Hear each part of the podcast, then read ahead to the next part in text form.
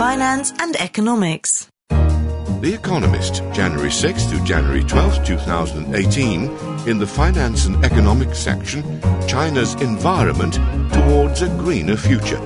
Buttonwood, on the markets in 2018, American banks, deferred gratification, and more.